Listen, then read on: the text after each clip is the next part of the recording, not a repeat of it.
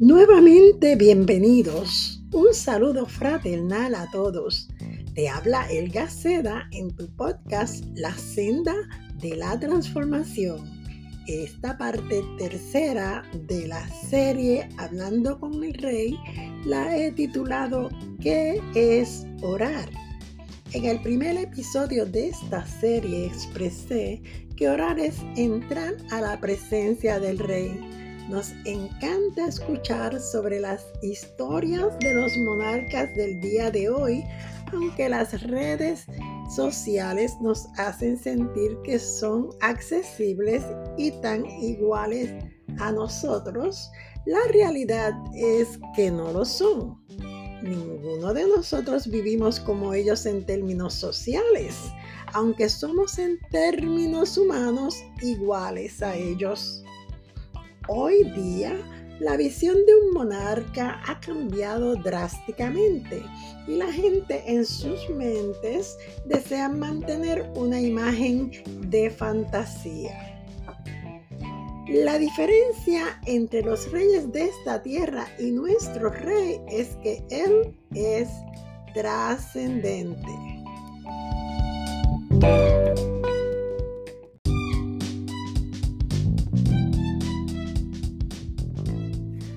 Mejor de todo es que el Rey de Reyes y Señor de Señores es el único y verdadero Rey. Por ello, en el segundo episodio me propuse describírtelo de acuerdo con las escrituras, aunque Él es totalmente indescriptible. Además de la magnificencia de su persona, Dios trasciende sobre todo lo que existe y es. Es él es el único que trasciende sobre la vida y nos transforma con su amor y sabiduría.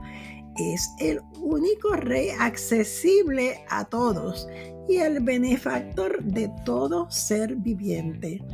Es el único rey de este universo que te permite entrar a su presencia tal como eres.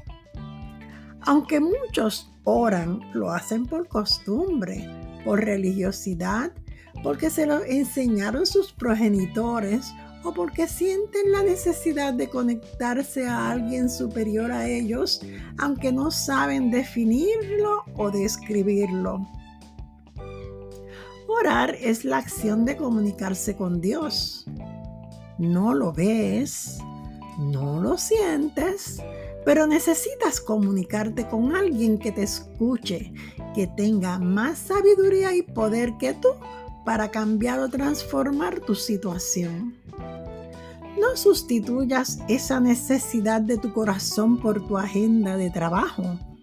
Recibirás el poder para cumplirla si oras. Esa necesidad es ineludible y por no comprenderlo o por rebeldía, tristemente, muchos se han hecho un ídolo, parecido a ellos para comunicarse y se han alejado del Dios y creador de sus vidas. Se dirigen a un recurso que no escucha, no ve, no habla ni tiene poder no tiene conocimiento de quién eres porque simplemente no te creó. Toda la creación, inclusive lo que tú eres y lo que soy yo, nos habla de Él, el Ser Supremo, Dios y Creador del universo, pero temes acercarte a Él.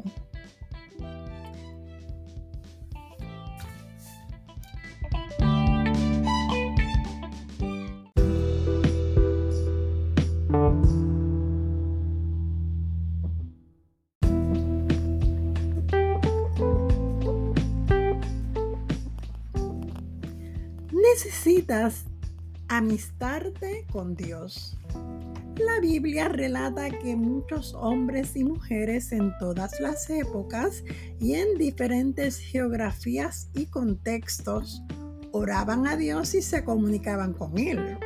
Fueron hombres y mujeres que establecieron una amistad con su Dios. A causa de esa amistad, nosotros contamos con los relatos bíblicos y podemos conocer quién es Dios a través de sus historias. Especialmente el relato de la salvación iniciada en el Antiguo Testamento y luego descrita y reafirmada en los Evangelios. La amistad con Dios fue rota desde el Edén para, por la desobediencia. Sin embargo, Dios establece una manera para restaurar la comunicación a través de un sacrificio que apuntaría hacia su plan de reconciliación. Esta está basada en la fe en Él, una confianza incondicional que hombres como Enoch quien caminó con Dios, Noé, quien le creyó a Dios, y Abraham, quien fue amigo de Dios, Moisés y muchos patriarcas, reyes y profetas que descubrieron que podían entrar a su presencia por la fe. La fe de todos estos hombres se basó en la promesa de restauración que Dios les habló a ellos.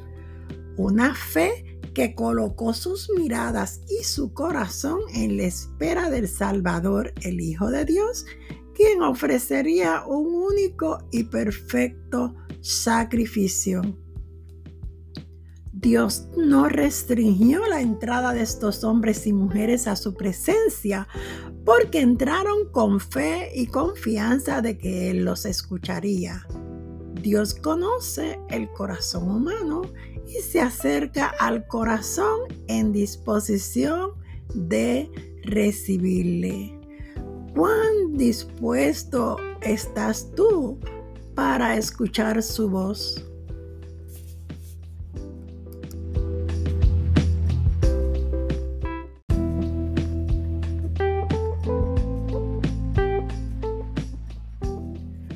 Dios no hace acepción de persona. Te enfatizo, Dios no hace acepción de persona. A la hora en que tú le busques para hablar con Él, le hallarás. Eso es orar. Reconocer quién es Dios y entrar a su presencia reconociendo nuestra condición. No merecemos entrar en amistad con Él, pero él quiere darnos las vestiduras para que puedas conversar con Él con corazón contrito y humillado. Él te mira a través de la sangre de Jesús, su Hijo. Él te acepta en el amado Hijo. Abraham reconoció que estaba frente a Dios y fue rápido a hacer sacrificio. Moisés contempló su santidad y casi muere. Isaías y Ezequiel dos profetas cayeron como muertos ante su presencia.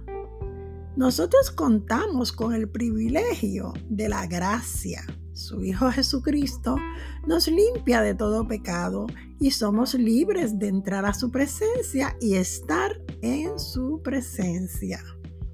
El Espíritu Santo que mora en el creyente nos ayuda a nuestra obediencia a Dios y nuestra separación del pecado. El Señor Jesucristo nos enseñó a orar al Padre en su nombre y hacerlo en el poder del Espíritu Santo. Sin embargo, la oración no es un monólogo en el que nosotros somos los únicos que hablamos. Al contrario, por medio de la oración establecemos un diálogo por medio del cual nos comunicamos con Dios y Él a su vez se comunica con nosotros, transmitiéndonos las respuestas de Él, guiándonos y dándonos el entendimiento que tanto necesitamos obtener. La oración es una práctica que debe ocupar un lugar prioritario en la vida de todo creyente en Jesucristo.